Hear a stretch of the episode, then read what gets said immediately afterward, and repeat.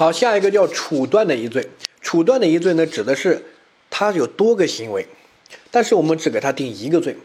好，它跟法定一罪不一样的地方就在于，法定一罪你会发现，我们为什么讲法条，对不对？它都是刑法分则的明文规定，不管是这个啊转化犯啊这个结合犯，啊它法条都有写啊，对不对？好，都有写，所以叫法定的一罪。而这个处断的一罪是法条没写，法条没写你也敢这样来定罪？胆子太大了吧，哈！但是它在司法实践中成为一种大家公认的一种惯例，哈。主要有如下几个，第一个叫连续犯，连续犯之前说过，哈，就是就是同种数据就多次，比如说我多次盗窃，每一次都是个独立的盗窃行为，盗窃了十次，是不是要给我定十个盗窃罪？不是，就给就给我定一个盗窃罪就行了。但是呢，量刑那边呢，哎，要按照十次盗窃的数额加起来给我确定法定刑，你不能以其中一次来，对吧？毕竟我盗窃了十次，哈。比如说我杀了四个人，是不是定四个故意杀人罪，判四次死刑？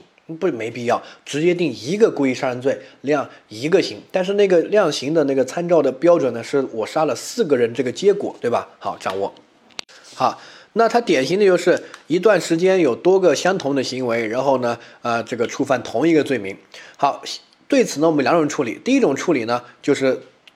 刑法分则有些时候会把多次干一个事儿作为一个犯罪成立的条件，比如说他那边写了多次盗窃成立盗窃罪，就是你每一次偷的东西数额都达不到盗窃罪的标准，但是你偷了多次就可以成立盗窃罪，因为盗窃罪并不是只要偷就能成立的，要偷到一定的数额，你偷一百块钱可能不能成立啊，对不对？哈啊，别但是你多次偷一百块钱那就可能成立。第二种呢是叫多次作为升格型的条件，比如说抢劫那边写了多次抢劫的话。要升格，但是如果没有写呢，就是多次杀人那些没有写，那也是一样指定一个故意杀人罪，好，定一个罪。但是呢，第一个你杀了多个人，这个在给你量刑的时候要看这个多个人的这个死亡的这个结果，对不对？好，呃，然后所以多次盗窃、多次抢劫也是一样的，定罪呢只定一个，不要定多个。如果有刑法分则把它规定为一种升格型条件，多次抢劫一样的，那我在量刑的时候就适用多次抢劫的这个升格型。如果没有的话，我就适用基本型。但是基本型量刑的时候要把你多次的数额累计计算，对吧？好，掌握。啊，然后这个再复习一下我们之前说的原理，原则那边也说过这个呃连续犯贪的这个法理，对吧？就是在罪数原则那一块。好，这个疑罪处理呢，只能是判决宣告前。判决我还没有判你刑，然后呢，发现你有四个抢劫、五个抢劫，就定一个抢劫罪。然后呢，量刑的时候是用多次抢劫这个法定刑。然后呢，你抢劫的数额累计计算，对不对？好，但是我给你判了刑之后，后面你又抢劫了，那个时候新的那个抢劫罪要单独再定一个抢劫罪，和前面的就没什么关系，那个单独定，听懂没有？好，如果你这个，比如说，呃。后面发现你之前还漏了一个抢劫罪，漏的那个罪呢也是单独定罪，数额单独计算，不跟前面的混在一起了。所以呢，这个一定要是判决宣告宣告之前的，你可以参考罪数原理原则那个部分，对吧？我们说过哈。呃，下一个叫吸收犯，吸收犯它的关键词在于必然，你这个勾一下叫必然，就是。不能说百分之百，总有太极端的情况就不要考虑了。百分之九十九点九九九九九九，那都会发生这种吸收犯的关系。好，比如说，好，我要成立入户抢劫，抢劫罪的入户抢劫这个情节，入户抢劫，我是不是一定要进你们家呀？进你们家一般都是什么？一般都是非法的进入，然后非法入侵别人住宅是构成犯罪的，叫做非法入侵入住宅罪。专门构成犯罪，你看，那我只要能成成立入户抢劫，是不是百分之九十九？那我一般都会触犯这个叫什么非法入侵住宅罪，对不对？那这个时候呢，我们就说啊，这个非法入侵住宅罪啊就被入户抢劫吸收了，因为基本上都会触犯，它是一个必经的一个过程，对吧？好，再典型的吸收犯，比如说，好，我触犯伪造假币罪。伪造货币罪，伪造了，造了假币，然后呢，我后面又持有假币，持有假币数量较大是构成犯罪的。我跟你说啊，那现在我伪造了假币之后，是不是必然持有啊？不可能，我伪造以后不持有，把它烧了呀？不是有病吗？对不对？所以呢，它是一种必然持有。好，那这种就是一种叫吸收犯。所以吸收犯呢，我们看到第一个，它有多个行为，要触犯多个罪，但这多个行为之间，它是一个吸收关系。吸收的意思就是说，前行为是后行为的必经阶段，必须要经过前行为。典型的，比如说我要入户抢劫，一定要非法的入侵你的住住宅，好，或者后行为是前行为发展的当然结果，比如说我伪造了货币之后。一定会持有货币，对不对？是一种当然的结果哈。那这个就是关键词就在于必然、必经阶段、当然的结果。那百分之九十九那都会发生，所以这个叫什么叫吸收犯哈？这个吸收犯它的处主要有这些类型，你大概可以去看一下，我就不再念了哈。它的处罚呢是定一个罪，因为它是必然的，你不可能再定多个，对吧？我伪造货币以后必然持有货币，那就定一个伪造货币就行了。我入户抢劫必然会先经历一个非法入侵住宅，那我就不再定非法入侵住宅，就定那个入户抢劫就行了。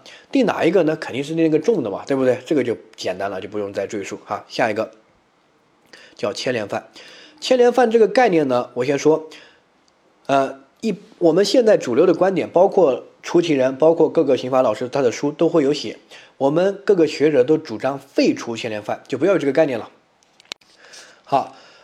为什么？因为牵连犯这个概念有司法实践那些没学好的人会乱用，而且这个概念没有存在的必要，又没有刑法分则这些规定，它只是我们实践中惯常的一种做法，对不对？所以呢，宁愿把它废掉，它有点违反刑法这个罪刑法的原则哈，所以主张废掉。但是目前还没废，所以呢，在这个阶段呢，我们还是要学一下哈。但是学它呢，不宜把它做扩大理解。换句话说，只学最经典。我们大家都公认的一些各个教科书上都写的一些牵牵连犯就行了，或者是有一些司法解释有规定的，除此以外，其他地方你不能认为是牵连犯哈。我都说了，只记我们写的这几个，其他地方说牵连犯是错的。那牵连犯叫什么呢？我说一下，牵连牵连牵着连哈，牵着连在一起，就是互相会影响。我们牵连犯是这样的，就是说。有两个行为触犯两个罪，但这两个罪之间它叫牵连关系，它很像吸收犯。吸收犯是必然，它的关键词是必经阶段、当然结果，而牵连犯呢是高度伴随性。牵吸收犯的必然的意思就是说接近于百分之百，对不对？伪造货币之后必然持有，但你说一些例外，什么伪造好了被火烧了，那我没什么好说，对吧？但是大部分情况，百分之九十九点九九它是必然的。叫叫吸收犯，而牵连犯呢是高度伴随性，就是可能百分之七十、百分之八十会发生，它就是一个度的问题。但它的其他都一样，就是有两个行为，然后这两个行为有这种呃影响的关系。哈，牵连犯呢，我们把这两个行为，一个叫手段行为，一个叫目的行为。好，举一个最典型的例子，比如说我要诈骗，这个是我的目的，诈骗就是目的行为，构成诈骗罪。我我要诈骗呢，我要准备一些素材，准备一些材料，伪造一些身份啊或者票据啊啊一些东西，对吧？那伪造这些，这个叫手段行为，手段和目的之间有高度伴随性牵连关系。我为什么会伪造这些啊？就是想诈骗啊，我诈骗就需要这些材料啊，对不对？好，但并不是所有的诈骗都必然会要伪造这些材料，它只是。可能很多，比如百分之六十啊，百分之七十的诈骗会伪造这些材料，听懂这个意思吧？哈，它不是百分之百，不是百分之九十，哈，不是百分之这个不是必然，应该这样说，不是吸收犯，吸收犯比它程度高，基本上一定会发生，而牵连犯呢，大概率会发生，但这个概率也是挺高的，不能说呃发生的概率极低，那也不能算牵连犯哈。这个叫牵连犯，牵连犯呢最现在主张废除，所以呢，如下几个是最。常见的或者公认的一些牵连犯，除此以外，其他地方不易认为是牵连犯。好，这几个就把它记下来。好，那么我们看到第一个，第一个是受贿之后徇私枉法、滥用司法权，那么这个时候只责一重，这个是刑法分则的明文规定。但是如果是其他渎职犯罪又受贿的，要数罪并罚。比如说，如果我是个司法工作人员，我受贿之后徇私枉法、乱判决。判决你罪轻一点，这个时候呢，就看受贿的数额和徇私枉法的情节来看哪个重。如果受贿的钱多，定受贿；如果受贿的钱少，没有徇私枉法重，定徇私枉法。但是只定一个罪，择一重。他认为这个受贿和你乱判决之间有牵连关系，对不对？高度伴随性，没问题。但是并不是所有徇私枉法都一定要受贿，有些就是人情关系，我也没收你钱，我就帮你判了，对吧？好，下一个，如果是其他渎职犯罪。又受贿的，那么要数罪并罚。比如说，我只是个工商局的人，你给我点钱，我给你发个营业执照啊，或者呃，我处罚的时候不处罚你，那这个时候呢，就属于受贿加渎职犯罪。这个时候定两个罪：受贿罪加，比如说滥用职权相关的渎职犯罪，两个罪数罪并罚。好，你这是第一个。第一个这个规定非常不合理，因为它有违大家的常识。为什么？我们觉得滥用司法权，那你法官这些应该知法守法呀。如果你知法犯法，自古以来都是罪加一等，对不对？而什么工商局啊，或者政府那些人啊，他们法律肯定没有法官学得好，他们轻一点还行。但是这个就完全倒过来，一个法官受贿了，知法犯法又徇私枉法，只罚一罪。只罚那个重的，另外那个轻的就不罚了。一个普通的工商局局长受贿之后又滥用权力啊，要数罪并罚，罚两个罪，这个明显不合理。我就跟你说，就是不合理啊！为什么？因为立法的还有这个写刑法的那些都是什么？都是司法人员，都是学法的，对不对？他们身居高位，很多屁股都不干净。所以他们给自己留条后路，自己保护自己人嘛。我们自己人意思一下，到时候万一出现什么事儿，罚一个就行了，对吧？其他人我们不管他，其他人就是按照原理来数罪并罚。因为有两个行为，社会行为和滥用职权行为，就是应该数罪并罚。好，这个掌握。好，下一个也是刑法分则的一个规定。啊，资产评估的人受贿之后呢，提供虚假的证明文件，指。定提供虚假证明文件罪，好，这个典型的一些人，比如说律师啊、会计啊、审计人员，哈，他们收了钱之后呢，帮别人提供一些虚假证明文件，给别人 IPO 上市啊，等等的，哈，他们受贿要定非国家工作人员受贿罪，然后呢，提供虚假证明文件要定提供虚假证明文件罪，但是呢，就因为两个行为啊，收钱又提供虚假证明文件，应该数罪并罚，但是分则特殊规定就把它定为。指定一个罪叫提供虚假证明文件罪，啊，这个里面就包含了律师，所以一和二你可以简要的记。我们司法保护自己人，对吧？法律人保护自己人叫司法自我保护，这个概念是我创造的，就是方便记忆的哈，没有这个专业名词，但是这样好记，为什么？你看，就这个司法自我保护，保护自己人就记得了。为什么？律师保护律师的是哪一个？提供虚假证明文件。如果律师受贿之后又提供虚假证明文件，指定一个罪，提供虚假证明文件罪。哎，保另外一个保护法官、司法人员，包括检察官那些啊，哎，那些法官他们滥用司法权又受贿的，指定一个罪，对不对？好，但这个只保护司法人员，司法自我保护，不保护其他的什么工商局的呀、政府那些我们不保护，那些受贿以后又这个滥用权力的要数罪并罚。好，掌握。呃，下一个就是诈诈骗类犯罪的预备行为，这个就是最典型的牵连犯，就是我为了诈骗伪造一些证件、伪造一些票据这样一些行为，那么这个伪造的行为一般就不罚了，就罚那个诈骗就行了啊。下一个，除了这两大类以外，其他部分一般不易认为是牵连犯。好，比如说这样，我为了去抢劫，于是呢，我盗窃了盗窃了一个汽车。那这种你说，你看我为了抢劫，这是我的目的，然后我盗窃一个汽车，这是我的手段，这两个有牵连关系，认定为牵连犯，只罚一个就行了，那可不行。牵连犯这个概念就是在实践中被这样乱用的，因为那些人刑法学的不好。然后这个法学家就很恼火了，说我们创造这个概念，哪不知你们这样理解啊？那怎么可能嘛，对不对？牵连犯必须要具有高度伴随性，高度伴随性叫什么？就发生概率很高。我们刚才说的受贿以后又滥用权利，那发生概率确实挺高，对吧？虽然不是百分之百，但可能接近百分之八十、百分之七十。你伪造这些之后去诈骗，你基本上伪造就是为了诈骗嘛。那这种发生概率挺高，两个一一般都一起高度伴随性的出现，对不对？好，那基本上接近百分之七十、百分之八十哈。但是也不是一定会出现。呃，不像那个吸收犯那么必然。比如说，吸收犯入户抢劫，一定会非法入侵住宅。但这个，比如说我这个徇私枉法，我不一定受贿啊。凭借我们的人情关系，你信你你给我上上床，性贿赂呢，那个就不叫受贿，对不对啊？比如说这个我诈骗，我没有靠伪造的，我就靠真的冒充一下我就诈骗了，那也可以啊，对不对？好，所以它不是百分之百，不是必然的，它是两个同时这个高度伴随性的出现。这个高度伴随性就是经常都会这样发生。而是不是所有的抢劫都会先盗窃一辆汽车，或者经常抢劫就会盗窃一辆汽车？哪哪有这种高度伴随性？这种发生的概率极为罕见，千分之一都没有，对不对？所以这个不能认定为牵连犯，那就应该数罪并罚，罚抢劫又罚盗窃汽车盗窃罪，对不对？好，掌握。所以呢，牵连犯我再强调要做缩小解释，就只能限于我们刚才说的这三大类啊。前两类你可以概括的记司法人保护自己人，对不对？好，后面就是诈骗的这个预备行为，具体细节你不用记，你记得大概就行了哈。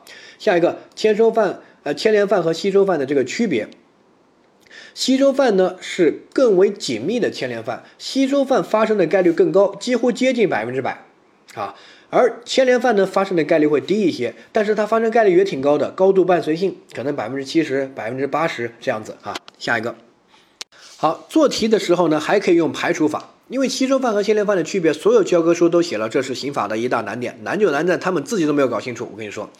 但是考试搞得很清楚，为什么？因为考试就考常规的最常见的经典例子，所以呢，牵连犯就上面那几个，其他地方说牵连犯都是错的，那就好记了呀，对不对？其他地方我看到牵连犯就错，除除非写上面那几个，好，那好记掌握。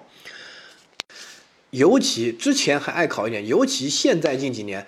各个书和各个学者都主张废除牵连犯，包括出题人，就是出题人那几个倡导的。所以呢，他们第一个要么就不考牵连犯，要考呢就是说那些不认定为牵连犯，不是牵连犯你不要乱用。认定为牵连犯的，就是我们刚才列举那几个，那几个是明，要不就司法解释有明文规定，要不就最经典的牵连犯的例子，比如诈骗的准备行为啊。其他地方不宜认定为牵连犯，我再强调啊。呃，下一个。我们看到罪数的这个总结，总结一下我们学了哪些哈？首先呢，我们看判断罪数是看这这个人这个案件是一个行为还是多个行为。一个行为和多个行为，我们说了不要用肉眼去看，要用刑法去看。刑法可能认为就一个行为，你肉眼可能多个。比如说强奸，刑法就看到一个行为叫强奸行为，你肉眼看它有好多，先把他按倒，然后呢打他一嘴巴，然后掐他，然后再啪啪啪，对不对？这个你看多个行为其实不是，刑法就看作一个行为强奸哈。所以这是第一个。如果判断是一个行为，我们叫实质的一罪。实质一罪呢，原则上一行为一评价只能定一个罪。符合这个原则的呢，包括想象竞合、法条竞合，他们的区分标准。准就在于优先看法条之间有没有竞合关系，如果有的话就是法条竞合，如果没有的话就是想象竞合，对不对？好，然后还有个继续犯，就是行为持续过程，然后结果加重犯。啊，下一个例外就是一个行为，但是定定了多个罪，这个例外呢也叫想象竞合犯的唯独两个例外，一个是骗取出口退税罪和逃税，另外一个是这个一次走私行为，但是带了不同的对象。对吧？带了银行物品，带了这个文物，带了贵金属等等的哈，这种要定多个走私罪，不能只定一个。下一个，如果是多个行为呢，分为这个法定的一罪。法定的一罪是多个行为，但只定一个罪，那是刑法分则明文规定的。第一个叫结合犯，结合犯呢也叫包容犯，就是什么拐卖妇女能够包容强奸这些，它这个就是分则明文规定，你不能乱猜，分则有写就写了，没写就不能这样认为，对不对？哈。或者他的行为的性质，比如说绑架罪那边虽然没有写能包容非法拘禁，但绑架的行为本身就包含了非法拘禁，哈，这个掌握一下。那这些要精确记忆，你千万不能有那种举轻以明重、举重以明轻的思维，认为绑那个拐卖妇女能够包容这个强奸，所以呢，拐卖妇女天然也能包容这个猥亵，谁跟你说的？绝对没有这种思维。你要理解，它不是定罪数量多少，它是背后刑罚的轻重，对不对？好好的读一下法条。第二个叫集合犯。就是这个营业犯、职业犯这些典型的，比如说这两个，就是赌博罪，因为它是以赌博为业，或者非法行医罪，它要长期非法行医才构成，偶尔两次不构成啊，它相当于它是多个犯罪行为的一个集合。下一个叫转化犯，转化犯呢？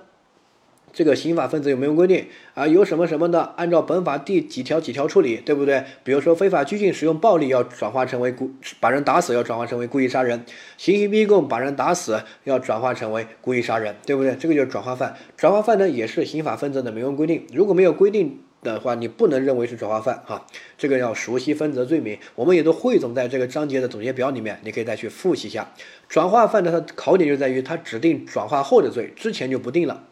定其他罪不定本罪，比如说，呃，刑讯逼供把人打死，定故意杀人罪，不再定刑讯逼供罪。而前面的什么结果加重犯，这个结合犯或者包容犯都是定本罪。比如说，呃，这个，呃，强奸致人死亡，定的罪还是强奸罪，但是是用强奸的加重刑，对不对啊？比如说绑架中杀害被绑架人，或者拐卖妇女中强奸被拐拐卖妇女，那这些定的还是这个罪，只是适用加重刑。而转化犯不一样，转化罪转化犯不定这个罪了，要定后面转化后的那个罪啊，这个注意。它的法条我们之前都讲过，通过法条来识别他们啊。下一个叫处断的一罪，处断的一罪就是说，呃，我们在处理上一般把这多个行为认为是定一个罪，一个叫连续犯，就多次干一个事儿啊。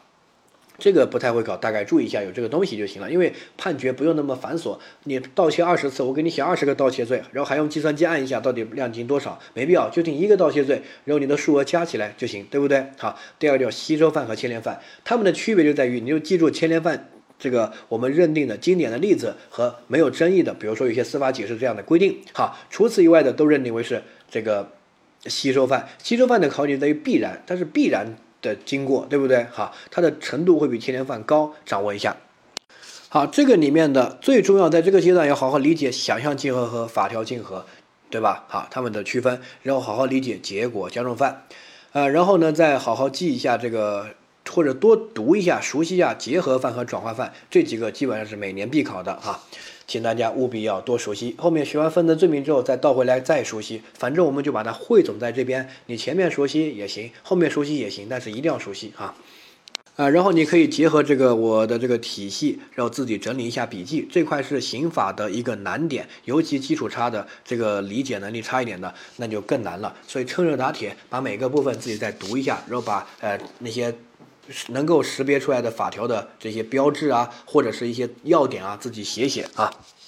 呃，但实在不懂一些东西，也不用深究。我们学完分则罪名再倒回来看，其实很简单，因为每个罪名我们都会讲，只是呢汇总在这边。你现在学完之后就把它总结一下，趁热打铁，不然后面就忘记的就更多了啊。